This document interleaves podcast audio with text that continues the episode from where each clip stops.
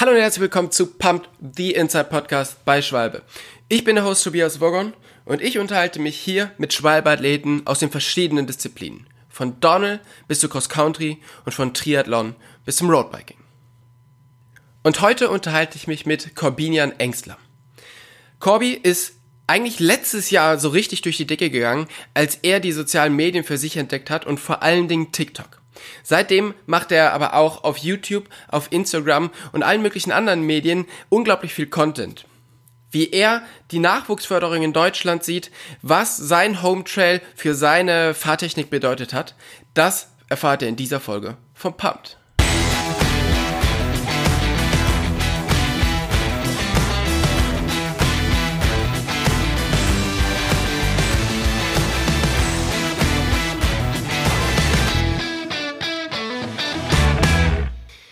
Hey Corby, vielen, vielen Dank, dass du dir die Zeit nimmst, ähm, heute an diesem doch sehr verregnerischen oder verregneten Tag mit uns zu sprechen.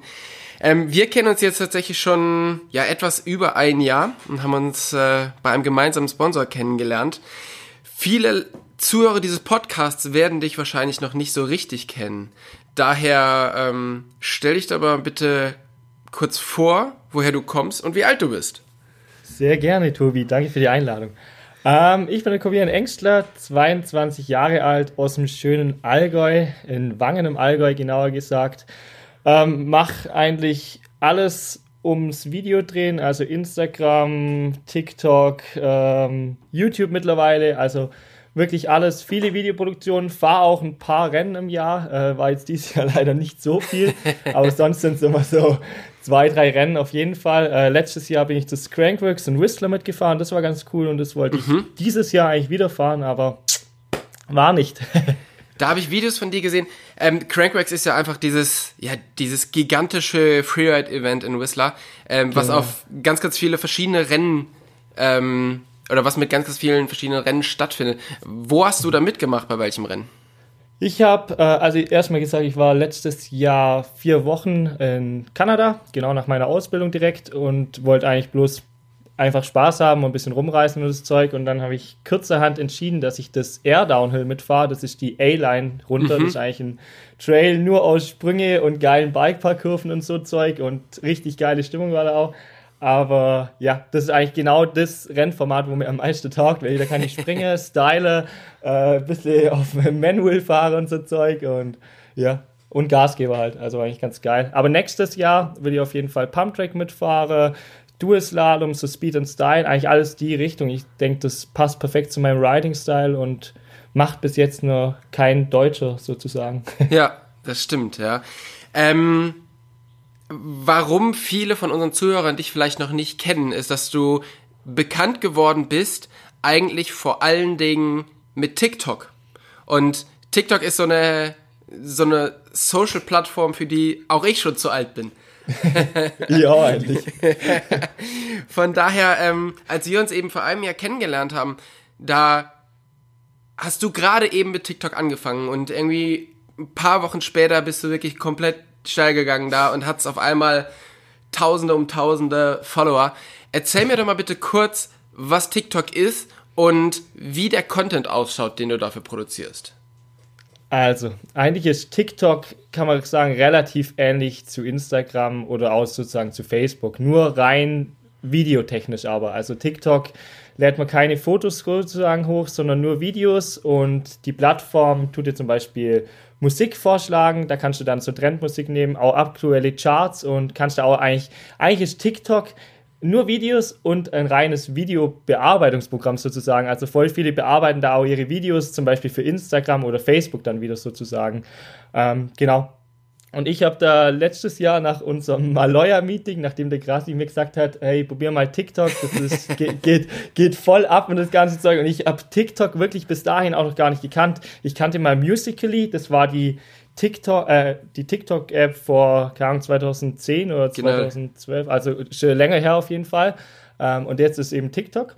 Und ja, dann habe ich es einfach mal ausprobiert, habe so meine besten Videos eigentlich sozusagen, wo ich auf Instagram immer drauf hatte, einfach mal auf TikTok hochgeladen mit cooler Musik drunter. Und da war dann direkt so ein Video dabei, äh, wo ich ohne Vorderrad gefahren bin, also so ein Manual ohne Vorderrad. Und das ging direkt pervers ab. Also das war, das war krank. Das hat jetzt, glaube ich, mittlerweile hat 11,9 Millionen Aufrufe und ich wusste gar nicht, was, was passiert. Also das war, ja, sau, sau komisch eigentlich, weil mein Handy hat nur noch gepimmelt und das war echt komplett krank. Ähm, und ja, ja, also das hat sich wirklich, also ich habe das ja mitbeobachtet, wie schnell das eben eben nach oben ging. Und ja. ich meine, viele Leute, wenn man über TikTok redet, dann ist es halt, ja, da wird getanzt. Und es ist ja genau, tatsächlich ja.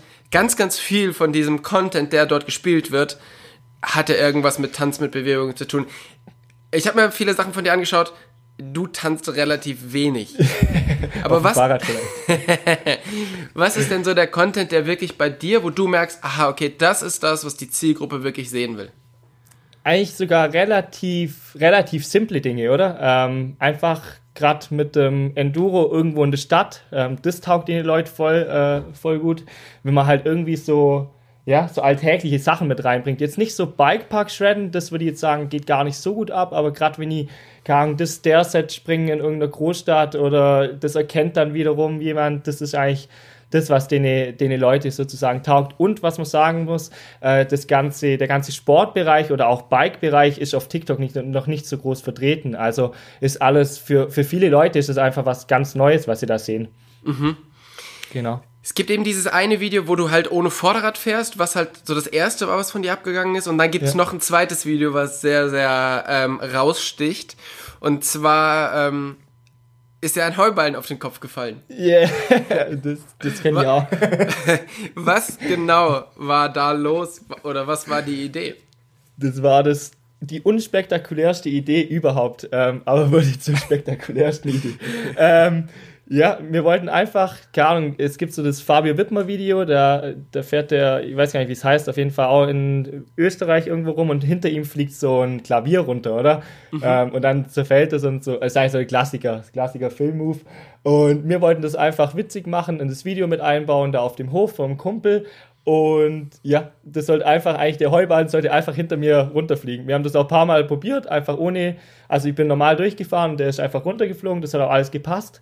Und in dem Moment, wo wir es dann gefilmt haben, ist der Heuballen äh, ineinander irgendwie zusammengeklappt. Also der ist schon früher aufgegangen sozusagen. Und dann hat es mich leider erwischt. Zum Glück bin ich im Manual gefahren, sonst wäre, glaube ich, Genick ziemlich sicher ab gewesen. Also es waren 120 Kilo und wenn man 120 Kilo auf den Kopf kriegt, ist glaube ich nicht so gut. Ist, ist fies, ja, ist, ist, ist fies. Ja. Ähm, genau, der hat dich getroffen, du bist gerade auf dem Hinterrad gefahren und dadurch hat es dich eben nicht einfach so zusammengestaucht, sondern du bist direkt nach hinten gefallen, was genau, so ein bisschen so Hebelwirkung. Den, genau, was, was so den Druck weggenommen hat. Aber hast du dir dabei irgendwas getan? Nee, zum Glück gar nicht. Also ich hatte auf jeden Fall mal ein, zwei, drei Wochen Rückenschmerzen ziemlich, weil es ein harter Betonboden war. Aber ja, nee, ich habe es zum Glück überlebt und, und bin noch heute mit dem Bauer befreundet. und wenn man jetzt das eine Video mit dem auf dem Hinterrad fahren mit, was hast du gesagt, 12 Millionen Klicks genau. hat. Wie kann man jetzt das vergleichen? Weil das ist natürlich irgendwie noch spektakulärer, aber ist das auch wirklich besser angekommen? Also gibt es nee, mehr?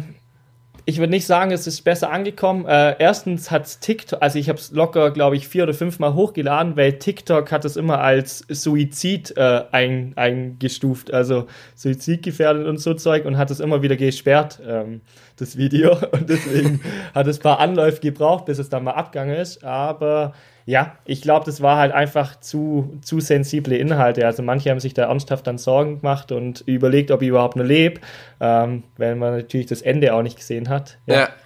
Das ist dann immer ein bisschen schwierig. Okay. Moralisch, ob das moralisch vertretbar ist. ähm, angefangen zu fahren, beziehungsweise da, wo ich sowas von dir mitbekommen habe, war eigentlich, als du bei Guido Schuck unter der Brücke auf seinen gebauten Trails unterwegs warst oder auf den gebauten Dirt Jumps. Ja. Ähm, wie kommt das, dass du da dahin kommst? Also wohnst du in der Nähe oder woher kennst du Guido? Also witzigerweise, ich glaube, ich wohne, also es ist maximal ein Kilometer. Ich muss eigentlich nur den Berg runterrollen, dann bin ich schon unter der Autobahnbrücke. Ähm, Und Guido habe ich eigentlich so kennengelernt, der war, da war, keine Ahnung, da war ich zwölf oder so, bin mit dem BMX runter und dachte, was macht der Typ da unten mit dem Bagger? Ich dachte, das ist irgendwie ein Stadtmitarbeiter, sah auch ein bisschen von der Klamotte so aus. Das war echt witzig. Und dann äh, irgendwann, also ich habe ganz normal dann da einfach mitgeholfen, immer zu shapen und so Zeug, äh, weil der Chuck einmal im Jahr sozusagen die Strecke herrichtet. Und irgendwann sind halt so ältere Leute gekommen und sowas und haben mit dem, also wollten so Autogramm und so Zeug. Und dann habe ich ihn schon mal gefragt, wer, wer er eigentlich ist und so Zeug. Und dann hat er gesagt, er ist Mountainbike-Profi und für Red Bull das ganze Zeug und da habe ich dann erstmal auch gewusst, dass ihm die Strecke gehört und ja, sonst habe ich mir gedacht, das ist einfach von der Stadt irgendjemand und die Strecke ist von der Stadt. Also, und zu dem Zeitpunkt bist du aber schon Mountainbike gefahren? Nee, da bin ich noch BMX gefahren. Genau, ich habe mit BMX angefangen eigentlich und von Tag 1 ab da unten eigentlich unter der Autobahnbrücke.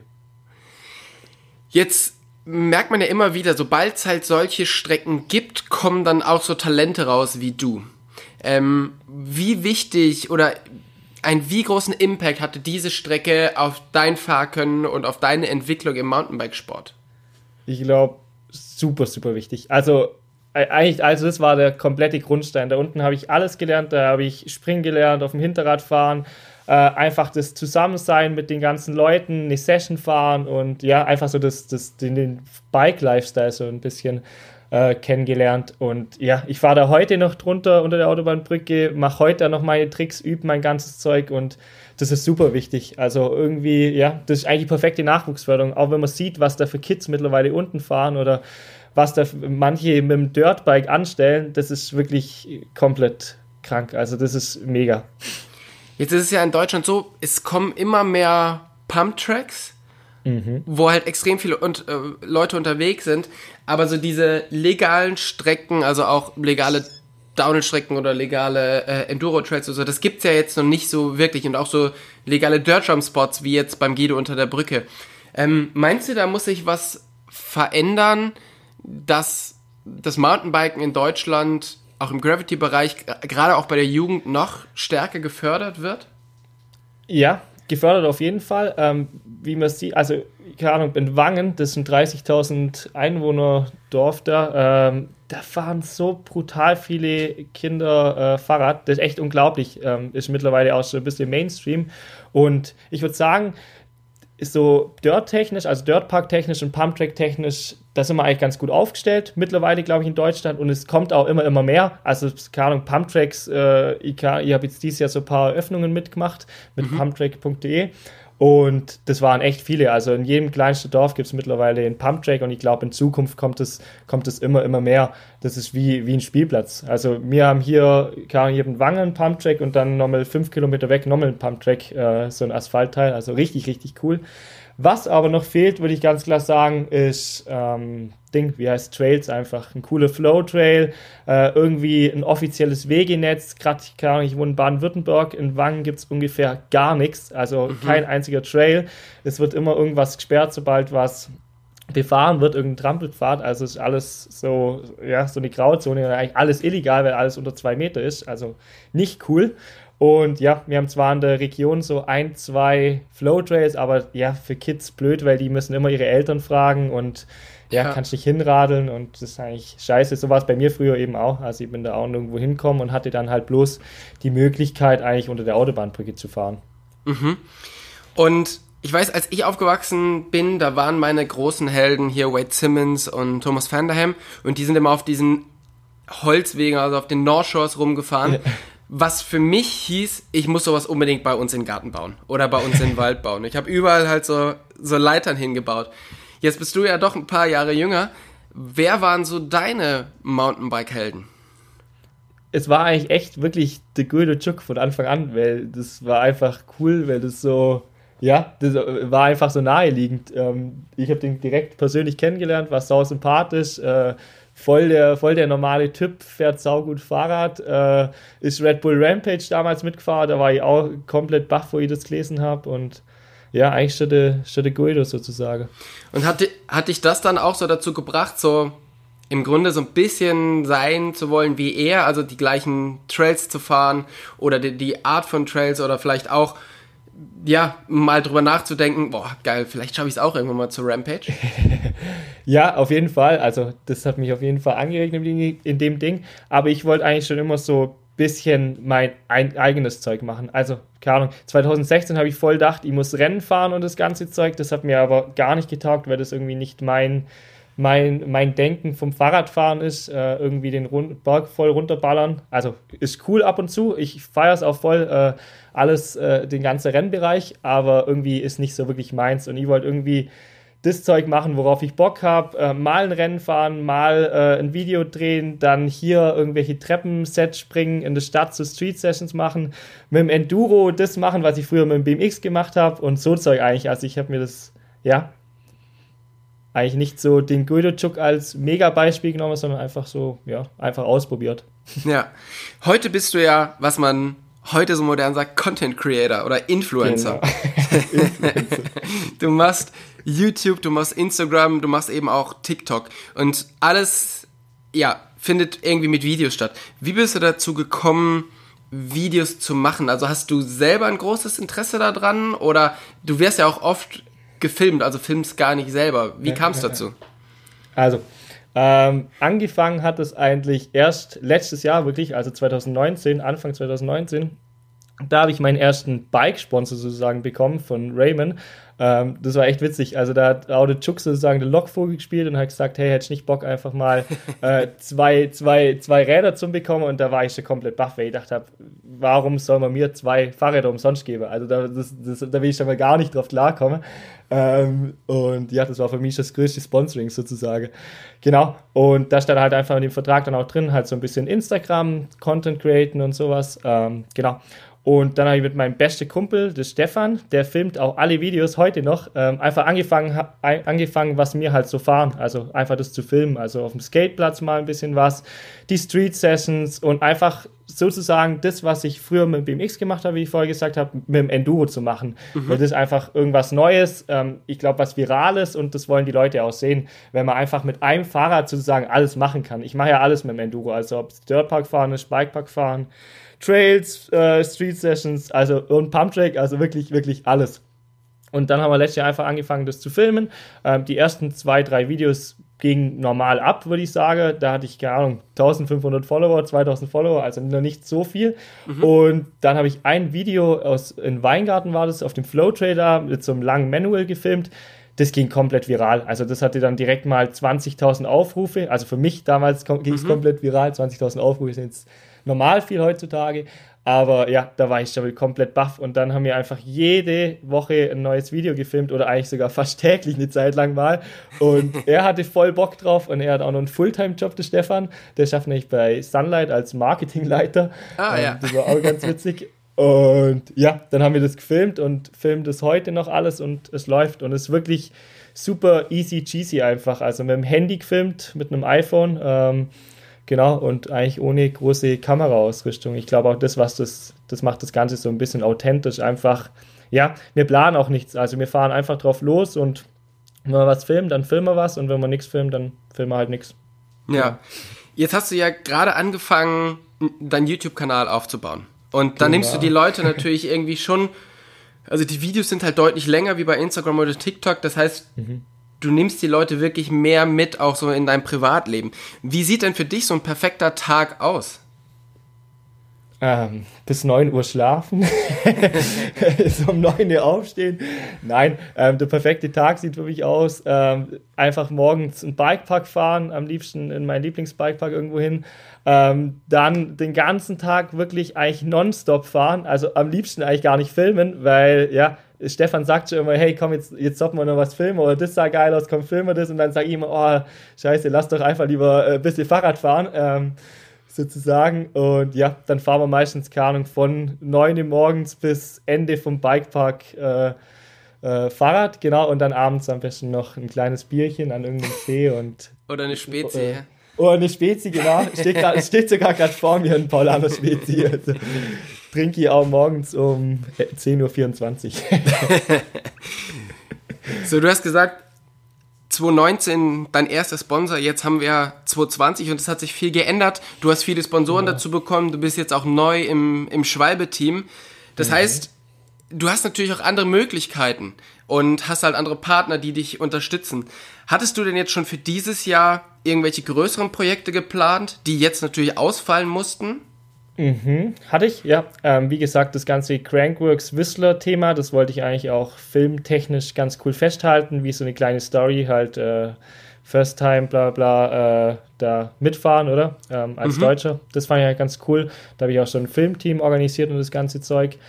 Und ja, und so wollten wir auch noch ein großes Video machen mit einer bisschen, also bisschen so Fabio Wittmer-Style, oder? Ähm, mhm. In Sölden, aber das kam alles nicht zustande, weil es halt jetzt, ja, dann hat es relativ früh geschneit oben in Sölden und ja, Reisen war dann auch nicht so mit Kanada, also leider, leider alles nicht stattgefunden. Aber für nächstes Jahr ist viel geplant und ich hoffe, es findet alles statt. Genau. Was sind denn deine Pläne für 2021? Genau. Wieder ein Kanada-Trip auf jeden Fall. Äh, ich hoffe, zwei, drei, vier Wochen auf jeden Fall. Also dann auch mal ein bisschen mehr sehen als nur, nicht nur Whistler, sondern mal Kamloops und Coast Gravity Park und die Richtung.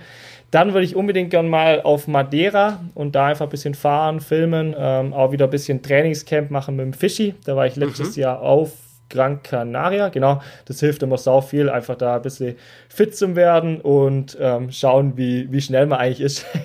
also ich habe keinen kein Auftrag gegen Fischi eigentlich, aber es ist ganz schön, immer die ersten zehn Sekunden ihn zu sehen. Wunderbar. Ähm, jetzt steht hier halt der Winter an und mhm. da ist ja das Wegreisen wahrscheinlich auch nicht so, so ganz ähm, möglich. Wie wirst du deinen Winter verbringen? Wirst du Skifahren, weil du wohnst ja dann doch relativ dicht an den Alpen?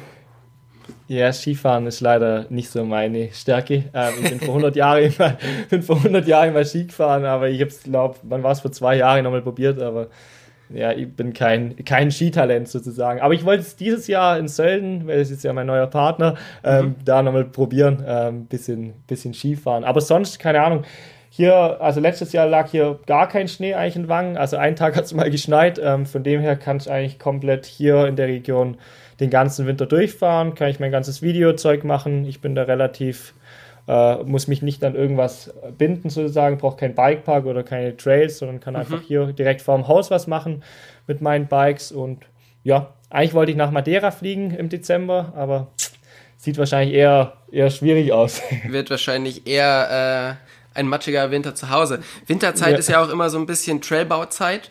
Ähm, wie schaut's da bei euch aus? Seid ihr da aktiv oder ähm, wartest du eher, bis andere Leute das gebaut haben?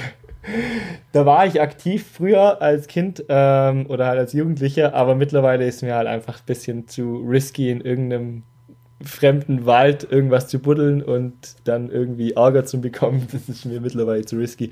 Da baue ich lieber irgendwie bei uns unter der Autobahnbrücke ein paar neue Sprünge äh, beim Goldo dann zusammen, aber ja, ich würde gern irgendwas bauen hier, aber es ist halt schwierig, ohne ja. dass das illegal ist.